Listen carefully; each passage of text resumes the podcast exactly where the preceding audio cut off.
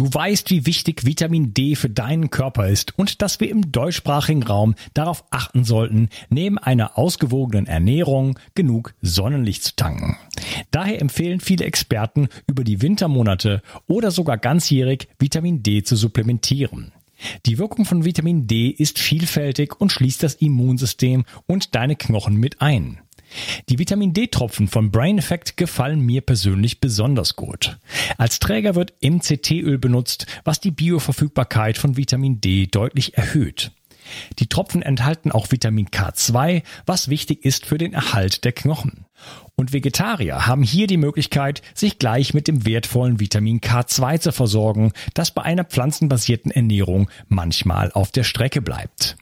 Die Darreichungsform als Tropfen finde ich persönlich ideal. Jeder Tropfen enthält 1000 internationale Einheiten. So kannst du so viel Vitamin D zu dir nehmen, wie du möchtest und die Tropfen sind eine willkommene und angenehme Alternative zu Kapseln. Außerdem enthalten sie keinerlei schädliche Zusatzstoffe, sondern nur pure Vitaminpower. Das Vitamin D3-Öl findest du unter www.brain-effekt.com und mit dem Gutscheincode BIO360 bekommst du satte 20% Rabatt auf alle Einzelprodukte von Brain Effect, Merchandise-Produkte ausgenommen. Also, Versorge dich jetzt mit den flüssigen Sonnenstrahlen und tue nicht nur dir etwas Gutes, sondern unterstütze auch noch diesen Podcast und hilf mit, dass es ihn in Zukunft auch noch geben wird. Den Link findest du in der Beschreibung und in den Show Notes. Bio 360. Zurück ins Leben. Komm mit mir auf eine Reise eine Reise zu mehr Energie und fantastischer Gesundheit. Ich möchte dir das Wissen und den Mut vermitteln, den ich gebraucht hätte, als ich ganz unten war. Dabei will ich dir helfen, wieder richtig in deine Energie zu kommen. Zurück ins Leben.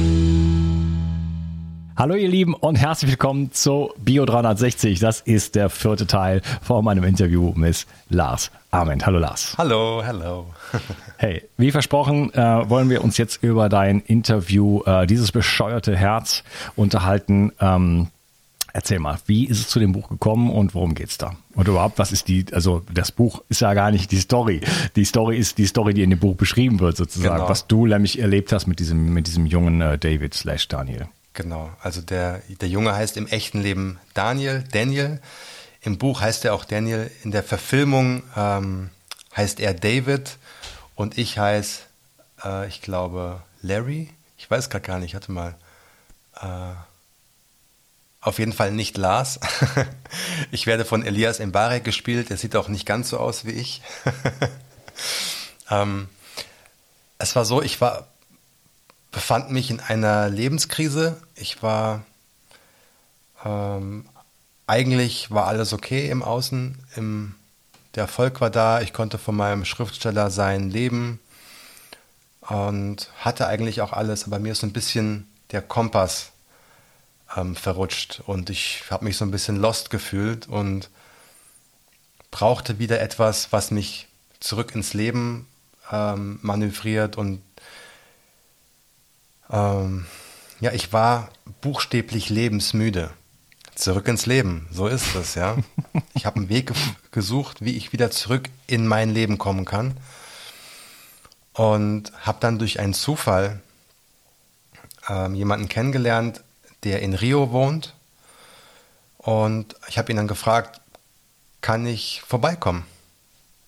Und dann war ich zwei Wochen später mit meinem Koffer in Rio und habe dann da ein Abenteuer erlebt, das auch irgendwie äh, aufschreibenswert wäre. Äh, wir sind dann nämlich in die Favela gezogen und ich habe dann dort mitbekommen, ja, wie so ein Leben in der Favela aussieht mit den äh, Banden, Drogenbanden, Gewalt, Armut, ähm, Polizeigewalt, ähm, Rassismus. Also schon krass.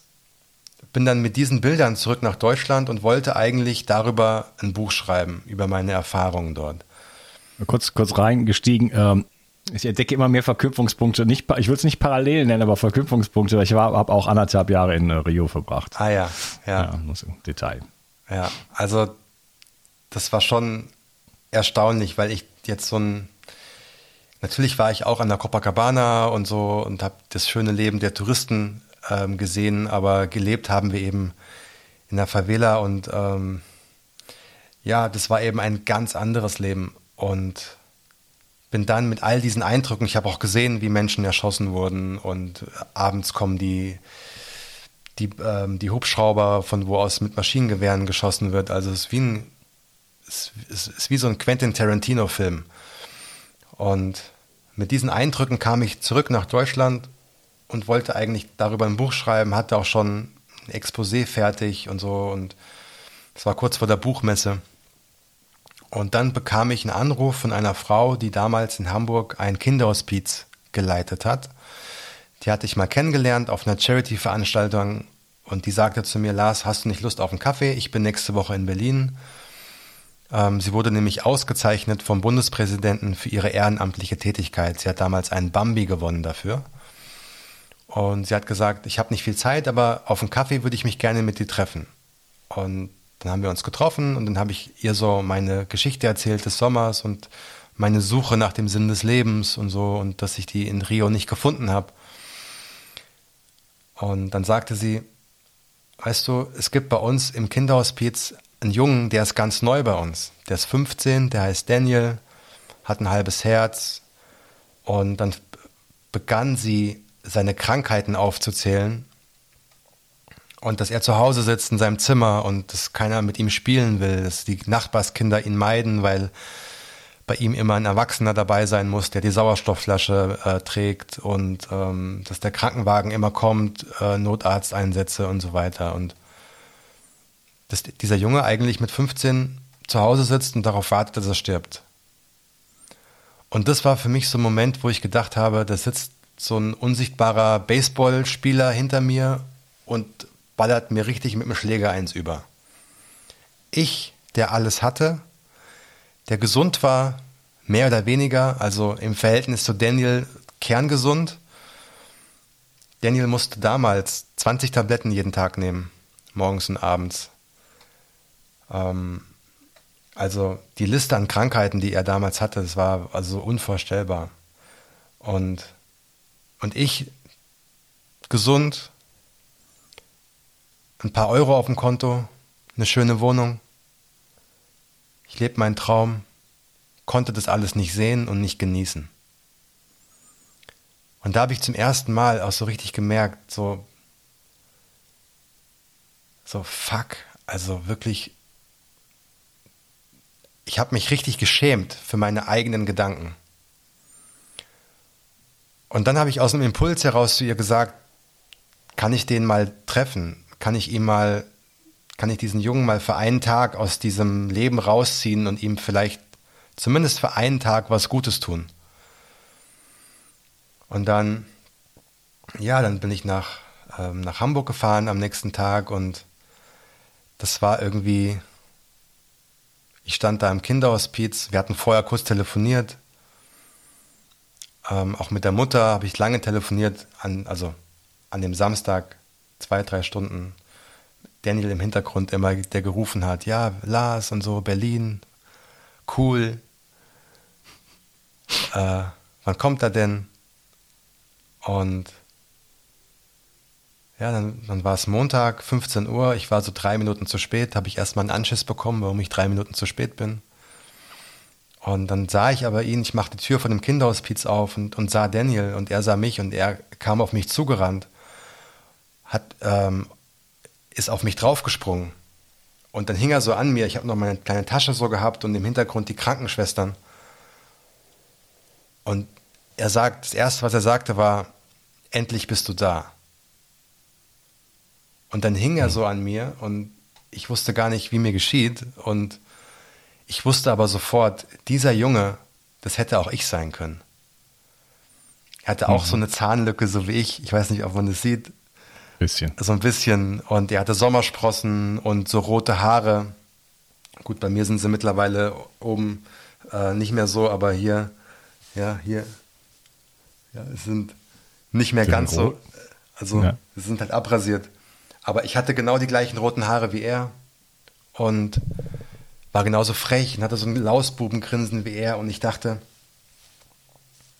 durch einen Wink des Schicksals hat er diese Krankheiten bekommen und ich nicht und wie ungerecht doch das Leben manchmal ist. Und ähm, das Schicksal meint so gut mit mir und ich muss diesem Jungen jetzt irgendwie helfen. Und aus diesem Tag ist dann eine ganze Woche geworden und ja, ich habe dann eigentlich fast ein Jahr lang in seinem alten Kinderzimmer geschlafen, bin immer zwischen Hamburg und Berlin getingelt und habe dann zu ihm gesagt, guck mal, wenn die Ärzte dir so eine schlechte Prognose geben, ich kann dich nicht gesund machen, ich bin kein Arzt, ich bin alles andere als das, aber was ich kann ist, ich kann dir helfen, deine Träume noch zu erfüllen. Lass uns mal überlegen, was das sein könnte. Und dann haben wir angefangen, einfach die witzigsten Sachen aufzuschreiben von ein Mädchen küssen, mit einem Sportwagen durch die Stadt fahren, ähm, coole Klamotten haben, ein neues iPhone, also all das, was man halt so will mit 15 als Junge und sich verlieben. Und ja, dann sind wir das angegangen, so Stick, äh, Punkt für Punkt. Mal in einem Luxushotel übernachten und Zimmerservice äh, ähm, anrufen. Und da habe ich dann festgestellt, was im Leben wirklich zählt. Da war ein 15-Jähriger, der eine Prognose bekommen hat, er lebt nur noch ein Jahr oder er hat auf jeden Fall keine lange Lebenserwartung. Und dann haben wir angefangen, sein graues Leben wieder mit Farbe zu füllen, indem wir Schabernack gemacht haben. Dummes Zeug, Blödsinn, ja, also wirklich ähm, jeden Tag genossen, so gut es ging. Wenn er mal Kraft hatte, haben wir was gemacht. Wenn er keine Kraft hatte, dann haben wir eine Pizza bestellt und haben einen Film geguckt. Aber jede Sekunde genutzt.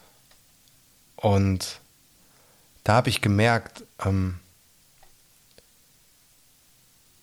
wie wir Erwachsene das, was wir haben, oftmals gar nicht wertschätzen. So ein Kind mit 15, schwer krank, das mehr Zeit im Krankenhaus verbracht hat als zu Hause. Wenn so ein Kind es schafft, den Lebensmut nicht zu verlieren, dann sollten wir Erwachsenen das doch auch können. Und das war für mich echt auch nochmal so eine Lektion in, in Demut und Dankbarkeit.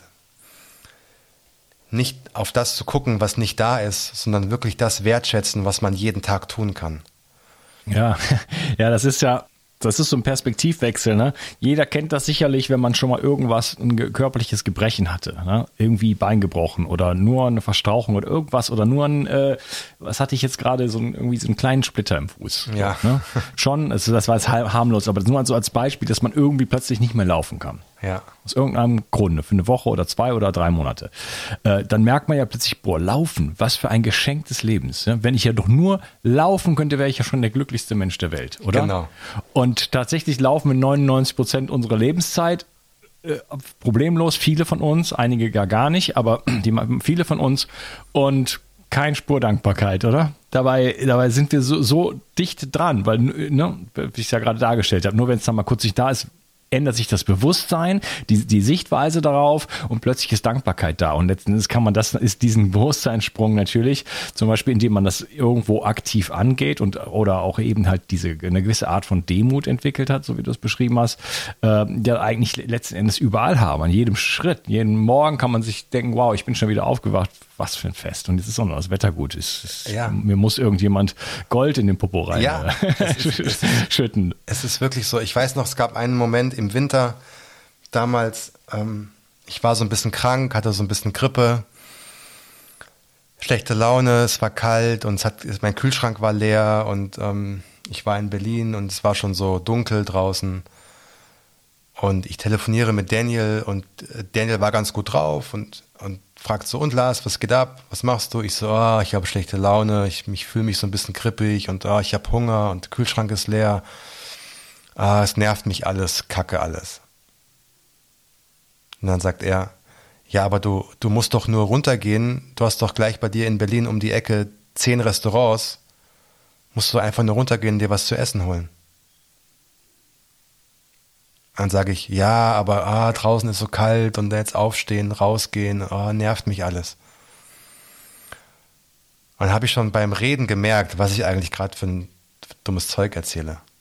Hm. Weil Daniel sagte, ich würde alles dafür tun, jetzt rausgehen zu dürfen, irgendwo mir was zu essen bestellen und das zu tun, was du gerade tun könntest.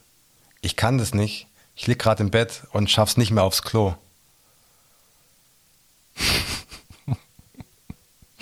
weißt du? Ja, Perspektive. Perspektive. Und in dem Augenblick habe ich so gedacht, oh Mann, ey, du hast so recht, Daniel, warte, ich ziehe mich an. Und ich bin rausgegangen, bin mit meinen neuen Nikes in jede Pfütze gesprungen und ähm, war sofort wieder gut drauf weil ich wusste, es ist nur im Kopf. Es ist nur, es sind nur meine eigenen Gedanken. Es ist, mein Leben ist nicht schlecht. Es sind nur meine negativen Gedanken. Meine Wohlstandsgedanken. Deswegen habe ich auch immer gesagt, das, was ich hatte damals zu der Zeit, das war eine Wohlstandsdepression. Das war keine richtige Depression. Das war einfach eine verdammte Wohlstandsdepression. Ich habe das Glück, was schon da war, nicht mehr gesehen. Für selbstverständlich betrachtet. Und bei mir musste dann so ein Junge kommen, der mir erstmal wieder zeigt, Alter, du hast das größte, den größten Jackpot der Welt hast du gezogen. Du bist nicht krank. Hm. Jedenfalls nicht, du, jedenfalls nicht schlimm. Du bist nicht lebensbegrenzend krank. Du kannst alles tun, was du willst. So, und ja, aus, ja, aus, aus dieser Geschichte und aus all unseren Abenteuern ist dann auch ein Buch entstanden und ja. Ja, also dieses too much, ne, das ist interessant. Das heißt, wenn, je besser es uns geht, desto weniger können wir das irgendwie wertschätzen dann plötzlich, ne, weil uns die Verhältnismäßigkeit irgendwo. Man ist so in so einen Wattebausch gepackt und man ver, ver, ver, verliert den, den, den, den, den Kontakt zum Boden, so nach dem Motto. Ne? Ist doch klar, wenn alles immer vorrätig ist und alles zu jeder Zeit verfügbar ist, ist es auch nichts mehr Besonderes.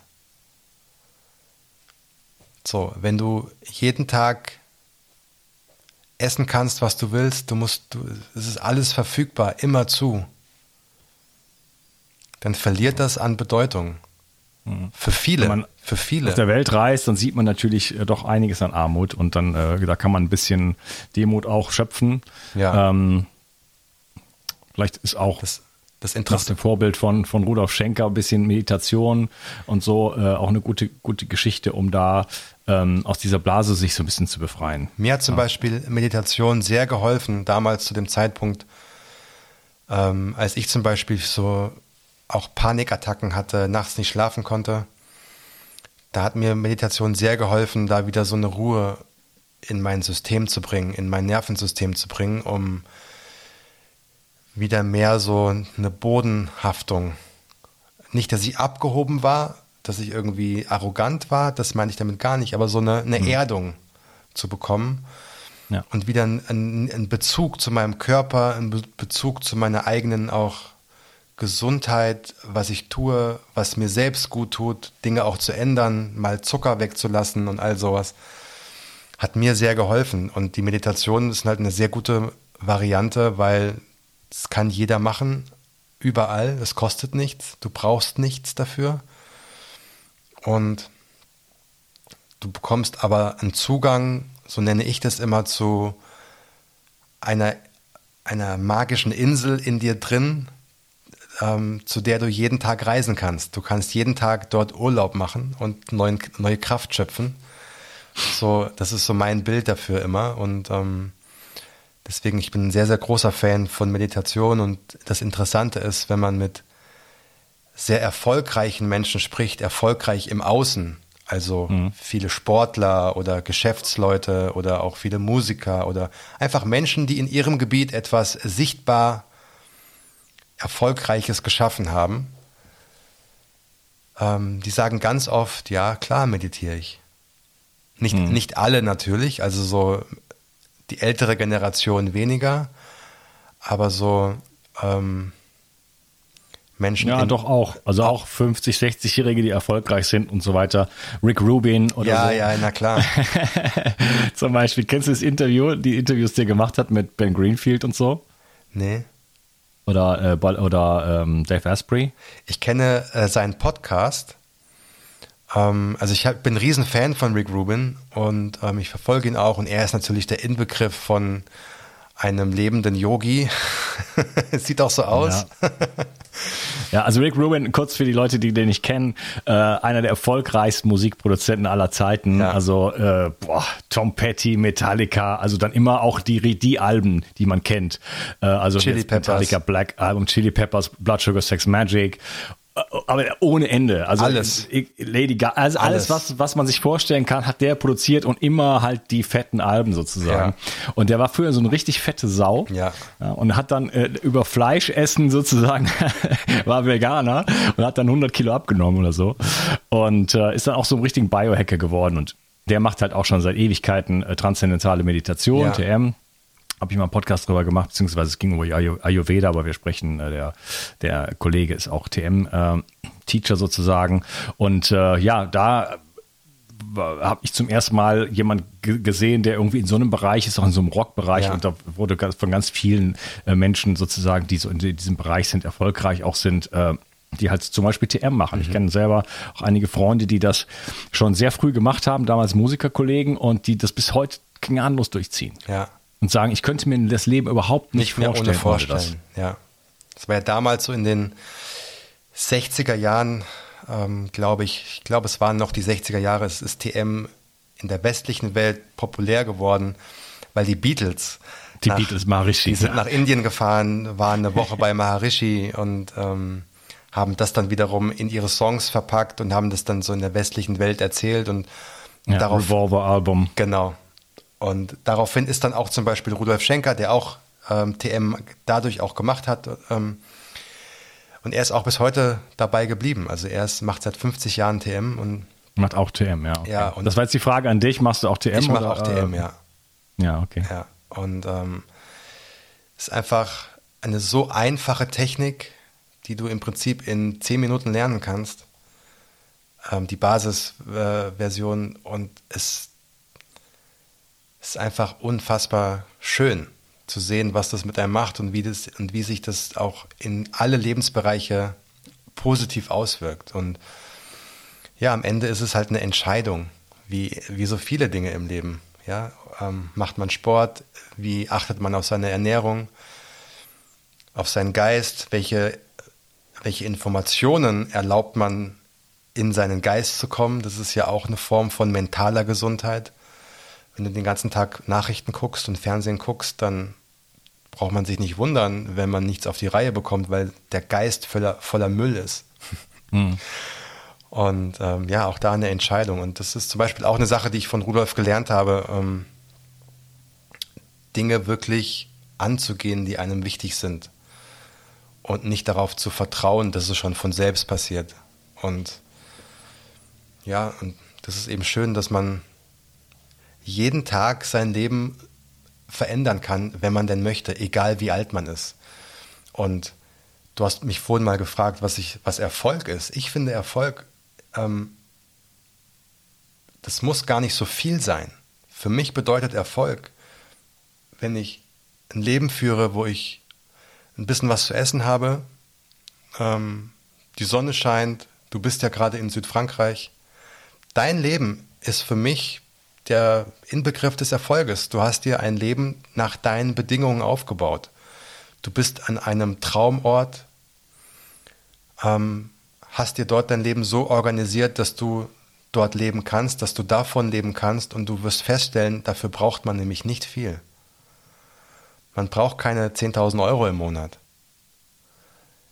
Nee, ich habe auch mal eine Zeit lang hatte ich eben schon mal angedeutet, äh, es gab mal zwei Jahre, da hatte ich mal echt kein Geld. Äh, das hatte mit ein bisschen spirituellen Geschichte zu tun. Ich habe im Universum bestellt, ich will was aus dem Herzen machen. Plötzlich mhm. war mein alter Job weg. Mhm.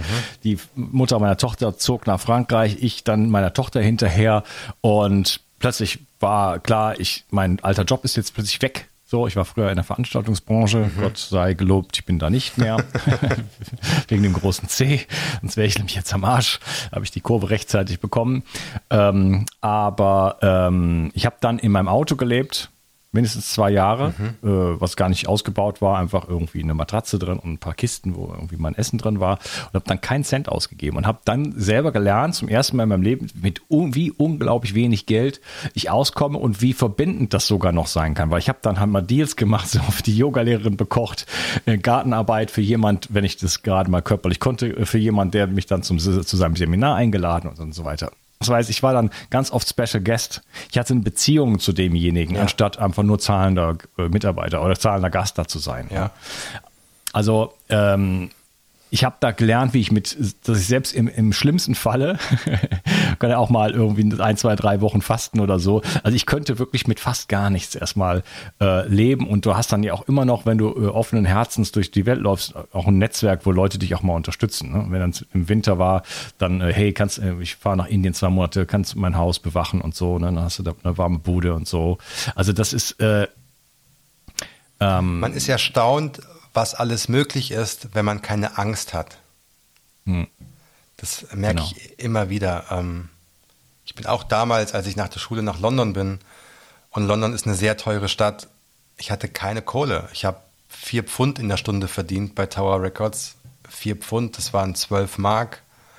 Fünf Euro in der teuersten Stadt der Welt oder in einer der teuersten Städte der Welt, damals zumindest. Ich bin jeden Monat mit Minus rausgegangen, aber es ging. Ich habe, äh, ich bin in den Supermarkt und habe mir ähm, Toastbrot und Käse gekauft und das war das Essen. Aber das ging alles. Ja, man braucht nicht viel. Vor allem, wenn man jung ist, braucht man sowieso nicht viel. Hm. Ähm, ähm, oder auch dann später. Ich habe so viele Musiker, Künstlerfreunde in Berlin. Da ist niemand reich. Ja, also man kann ab, nicht mit Abstand so tief fallen, wie man sich, wie die Angst es einem suggeriert. Ja, genau. Oder? Genau. Das heißt, der, äh, da gibt es wirklich immer noch so viele, in, da wo wir leben, dann hat immer noch Freunde und Familie und so weiter. Es lässt einen keiner hängen. Richtig. Wenn du wirklich am Arsch wärst, mal wirklich so richtig, ich weiß jetzt nicht mehr, wie ich äh, heute Abend noch was essen soll und die nächsten zehn Tage auch nicht mehr, dann gibt es doch, also dann kommst, klopfst du an meine Tür, wenn es jetzt du und ich wäre, dann sage ich, hey, komm, komm einfach zum Abendessen vorbei. Jeden Tag ist doch okay. Ja. Und das, so. was ich immer ja. sage, überleg dir das Worst-Case-Szenario. Was könnte passieren? Und dann überleg dir, ist dieses Worst-Case-Szenario wirklich so schlimm? Du müsstest mal zwei Jahre bei deinen Eltern wieder einziehen oder bei deinem besten Freund auf dem Sofa schlafen oder was immer dein Worst-Case-Szenario ist. Ist das wirklich so ein Weltuntergang? Ich glaube nicht im Verhältnis zu dem, was du bekommst. Du bekommst deine Freiheit zurück, du bekommst diesen Versuch, etwas zu probieren, was dein Herz mit Glück und Seelenfrieden füllt. Aber so viele Menschen ja. haben Angst vor dem Worst-Case-Szenario, das in der Regel sowieso nie eintritt. Hm. Welche Fragen sollte man sich denn stellen? Wie kann man denn seine Talente finden oder wie kann ich denn jetzt, egal wo ich stehe, gerade mir die Frage, die richtigen Fragen stellen? Welches wären die richtigen Fragen, um äh, zu sagen, gehe ich eigentlich gerade meinen Lebensweg oder nicht?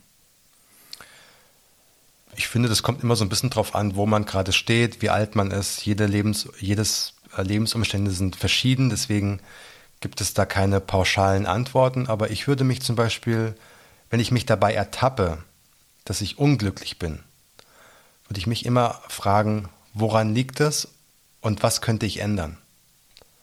Woran liegt es, dass es mir gerade nicht gut geht? Und es gibt einen schönen Satz, den habe ich vor kurzem in meinem Newsletter geschrieben. Ich mache immer montags so ein äh, Magic Monday Newsletter, weil ich glaube, dass der Montag für viele so ein, ja, viele hassen ja den Montag, weil da wieder die, die Woche beginnt und die Menschen müssen zur Arbeit und der, viele sagen, ah, schon wieder Montag.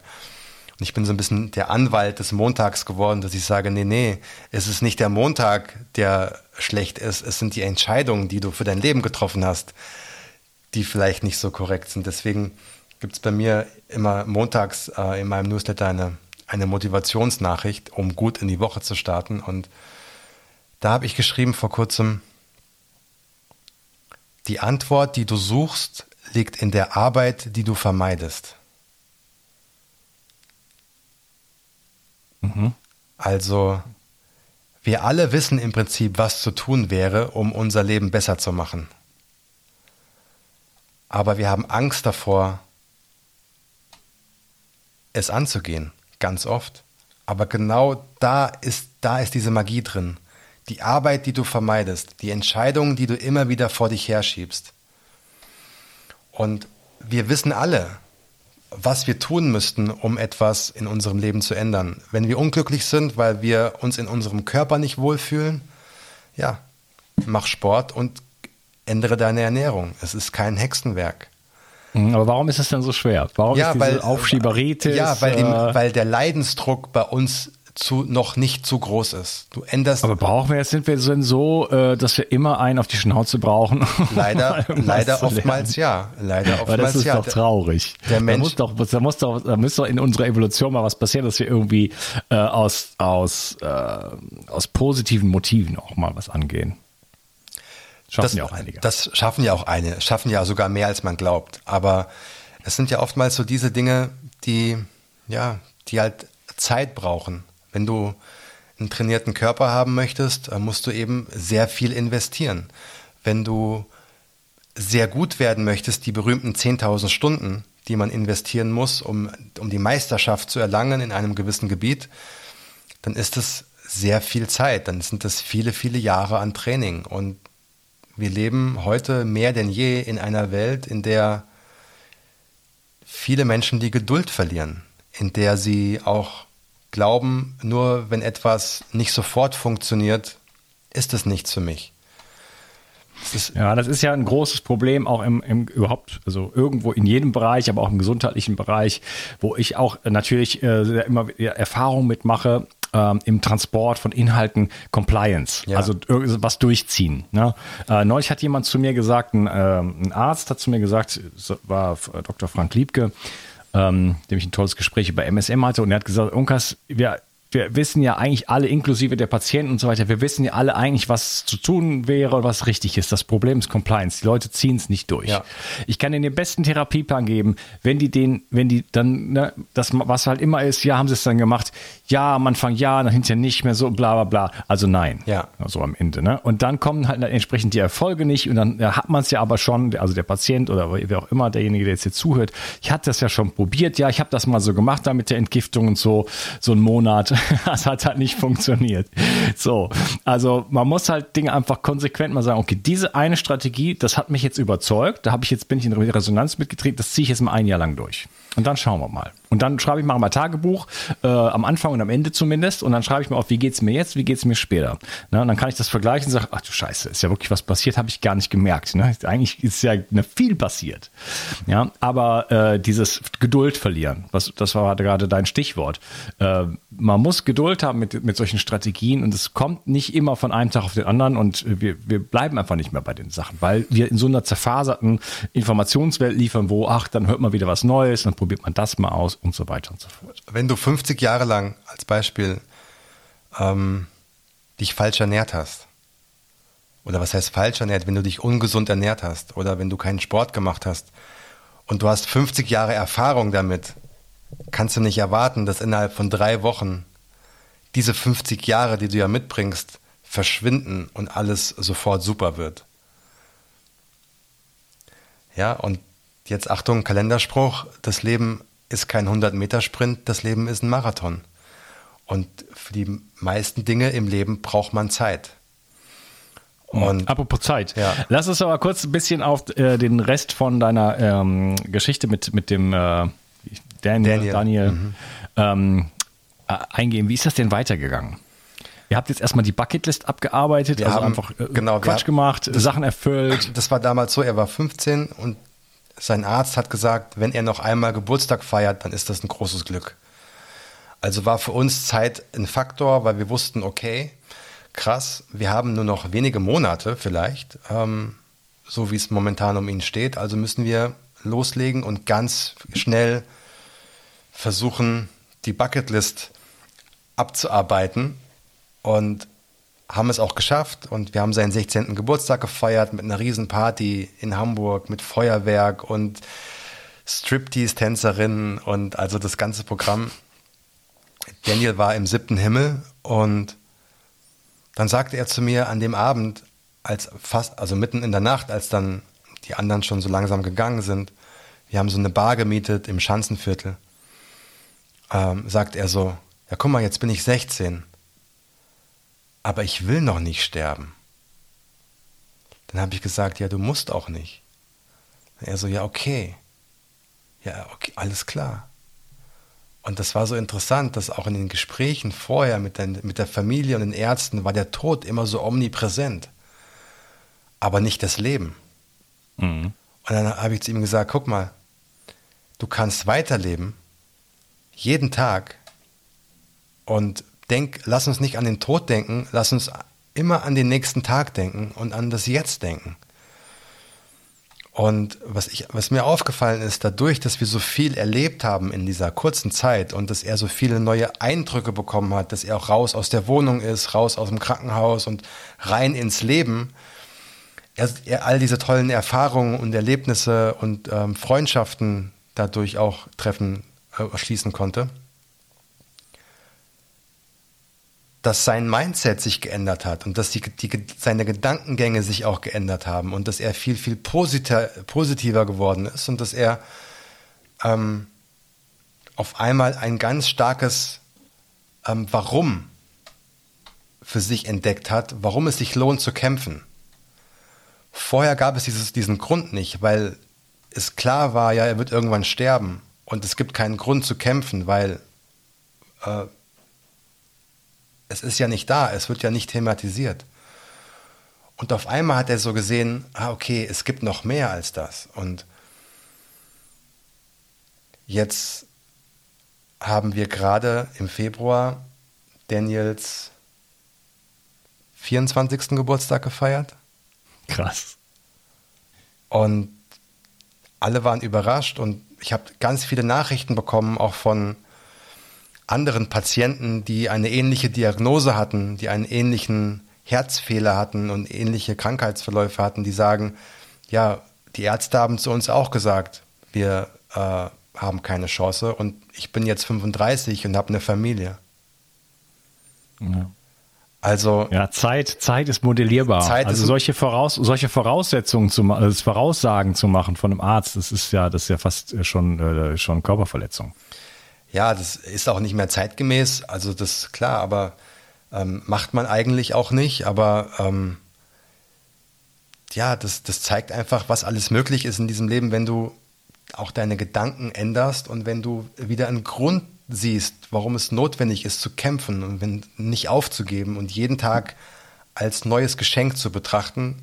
Und ich finde, dafür muss man auch nicht krank sein, um das zu tun, sondern ähm, das kann man als Erwachsener mit einem gesunden Herzen genauso tun. Ja, also der Geist siegt über die Materie am Ende. Ja, die Freude, ja. die Liebe, ja, 100 die Dankbarkeit. Absolut, absolut. Super schöne Story. Und dann habt ihr noch ein Buch rausgemacht und äh, ja, das dann auch noch irgendwie gefeiert am Ende irgendwo, ne?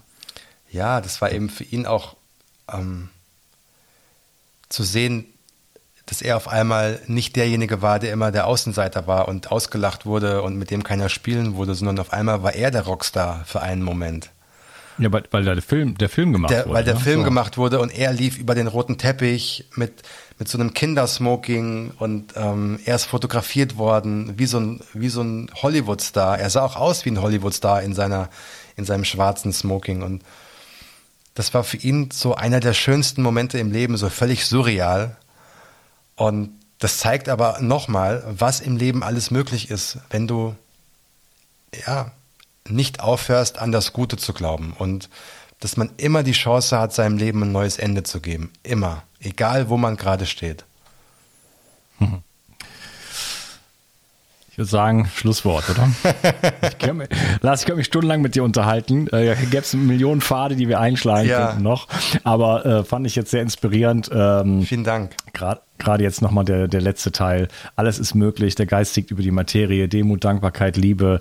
Auf den richtigen Weg gehen, auf die eigenen Gefühle hören, äh, ja. der Freude folgen. Ne? Absolut. Ähm, und sich selber auch die Frage stellen, hey, ähm, bin ich zufrieden, bin ich, bin ich glücklich und wenn nicht, was kann ich tun? Was ist der nächste Schritt? Ja, ja. nicht den Berg zu sehen, sondern zu sagen, ich gehe den, diesen einen Schritt, ich traue mich mal, ich probiere es einfach mal aus, ähm, ich mache mal ein Spiel draus. Ja. Oder? Es ist, es ist nicht so ernst zu sehen. Ähm, auch sich selbst nicht so ernst zu nehmen. Man ist nur ein kleines Licht, ja, im, im großen Universum, im großen Kosmos, aber trotzdem dieses Geschenk am Leben zu sein, nicht zu ver, vergeuden. Mhm. Mal, auch mal was zu wagen und auch ja. mal, äh, auch wenn man was mal Zeit verliert oder Geld verliert, ja, es, das ist alles nur so äh, Nümmerchen irgendwo. Die spielen am Ende keine Rolle mehr, genau. wenn man, wenn man sich dabei auf den richtigen Weg begibt. Ja? Und das Scheitern hat es ja auch gesagt, das gehört zum Erfolg dazu. Es ist, es ist nicht das Gegenteil des Erfolges, es ist Teil des Erfolges. Ja. Ja, bin ich 100% der Meinung. Und ich finde, man, wenn man am Ende seines Lebens zurückblickt und sagen kann, ja, ich habe mein Bestes versucht, ich habe mein Leben gelebt, hat nicht immer alles geklappt, aber darum geht es auch gar nicht, sondern es geht darum, so ein Gefühl zu haben, ja, ich habe im Großen und Ganzen bin ich zufrieden und ähm, ich habe mein Leben gelebt und nicht das Leben von anderen. Wenn man das sagen kann, dann ist, glaube ich, schon Big Time. Ja, auf jeden Fall. Also das sollte mindestens, mindestens mal auf dem Grabstein stehen und nicht erlebte das, erlebte das Leben, erlebte äh, die Erwartungen der Gesellschaft richtig, und seiner Eltern. Richtig, richtig. Ja, okay. Lars, hat mir wirklich sehr, sehr viel Spaß gemacht. Gleichfalls. Äh, wo kann man dich denn äh, finden, erreichen? Was machst du gerade? Was sind deine aktuellen Projekte? Hast du, was, was machst du? Ähm, also man erreicht mich auf Instagram zum Beispiel, Lars Ament. Bei Facebook heiße ich Ich bin Lars Ament. Es gibt eine Webseite, die heißt ähm, lars-amen.de. Ich habe einen kleinen Online-Shop, da kann man auch drauf gucken. Ähm, ich habe gerade ein neues Buch geschrieben, das heißt Where is the Love? Das sieht so aus. Ich hoffe, man sieht das. Ähm, das erscheint jetzt am 15. Äh, März und da begebe ich mich auf die Suche nach der Liebe. Ja, und ansonsten bin ich da und ich antworte auf jede Nachrichten. Ähm, wenn man auf meine Webseite geht, dann findet man dort auch eine E-Mail-Adresse. Aber das Einfachste und Schnellste ist zum Beispiel immer auf Instagram. Ich mache einen Podcast, der heißt Auf einen Espresso mit Lars Ament. Das ist kostenlos. Und ja, Okay, werde ich alles verlinken. Also auf jeden Fall die Webseite und den Podcast oder findet man den Podcast auch auf der Webseite? Ja, ja, ja, ja. Den, ja, okay. Das ist ja immer das, das Beste. Dann hat man da einen Hub sozusagen. Ähm, und das wird ja auch für, für alle Ewigkeiten bestehen bleiben. Weil genau. wenn du den Podcast irgendwann mal irgendwo anders hin transportierst, dann ist der Link nicht mehr in Ordnung und so. Also lars-arment.de. Äh, genau verlinke ich in den Show Notes. Und äh, ja, äh, dein Buch hat mich noch nicht erreicht, kommt aber wohl. Äh, deine Assistentin schickt mir das zu. Äh, war jetzt nicht äh, Gegenstand unseres heutigen Gesprächs. Überhaupt kein Problem. Ich, ich freue mich drauf ähm, und werde es lesen. Und äh, ja, vielen Dank äh, für deine für deinen ja für deine Zeit und für deine Inspiration und äh, ja keep on rocking. Rock and roll, baby. Mach's gut. Tschüss. Tschüss. Wie kannst du es schaffen, deine Müdigkeit abzulegen, deine Symptome loszuwerden und wieder richtig viel Energie zu haben? Wie würde dein Leben aussehen, wenn du so richtig aus dem Vollen schöpfen könntest? Was würdest du gerne gestalten? Wie würdest du dein Leben verändern wollen? Hast du aktuell die Kraft, dich neu zu erfinden? Solange dein Körper noch mit Schadstoffen belastet ist, wird es dir schwerfallen, diese Ziele zu erreichen. Wenn zu viele Steine auf deinem Weg liegen, kannst du nicht zum Horizont schauen, denn du würdest sonst noch stolpern und dir womöglich sogar wehtun. Indem du deinen Körper entgiftest, kannst du diese Steine aus dem Weg räumen. Wenn der Weg wieder frei ist, kannst du wieder mit voller Kraft in die Zukunft schauen und dein Leben genau so gestalten, wie du es dir wünschst. Aber Entgiftung ist komplex und die meisten Menschen scheitern an dieser Komplexität. Sie probieren hier und da mal etwas aus, sehen die Erfolge nicht und am Ende geben sie es wieder auf. Andere überfordern ihren Körper maßlos und es geht ihnen schlechter als vorher. Das kann auch an schlecht abgestimmten Protokollen liegen. Die einzelnen Entgiftungsphasen im Körper müssen genauestens berücksichtigt werden, sonst geht der Schuss nach hinten los. Ich habe dir eine kleine Videoserie aufgenommen, in der ich dir zeige, worauf du bei deiner Entgiftung achten musst. Du erfährst außerdem, warum die meisten Menschen bei ihrer Entgiftung scheitern und wie du diese Klippen umschiffen kannst. Gehe jetzt einfach auf die Seite bio360.de slash Entgiftung und erfahre in der Videoserie, die ich für dich aufgenommen habe, wie du bei deiner Entgiftung alles richtig machst. Bio 360. Zurück ins Leben. Komm mit mir auf eine Reise. Eine Reise zu mehr Energie und fantastischer Gesundheit. Ich möchte dir das Wissen und den Mut vermitteln, den ich gebraucht hätte, als ich ganz unten war. Dabei will ich dir helfen, wieder richtig in deine Energie zu kommen. Zurück ins Leben.